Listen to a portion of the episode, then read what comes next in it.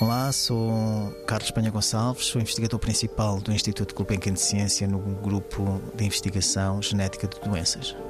O meu grupo de investigação tem-se dedicado nos últimos anos a estudar algumas formas clínicas da malária, especialmente aquelas que são mais severas. Uh, e as duas eh, que têm prendido mais a nossa atenção é a malária da gravidez e a malária cerebral.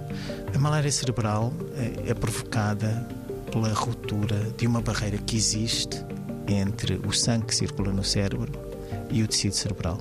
E essa ruptura é provocada por um fenómeno inflamatório que atinge os vasos sanguíneos que fazem a microcirculação do cérebro.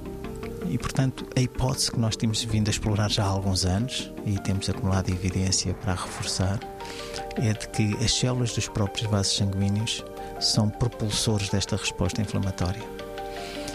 E temos colhido alguns dados enfim, experimentais que nos indicam diversos passos deste processo.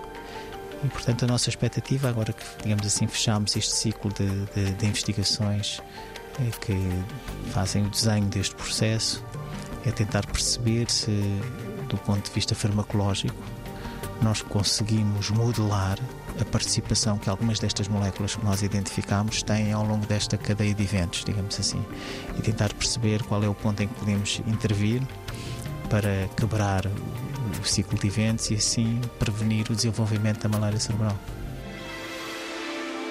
90 Segundos de Ciência é uma produção conjunta Antena 1, ITQB e FCSH da Universidade Nova de Lisboa.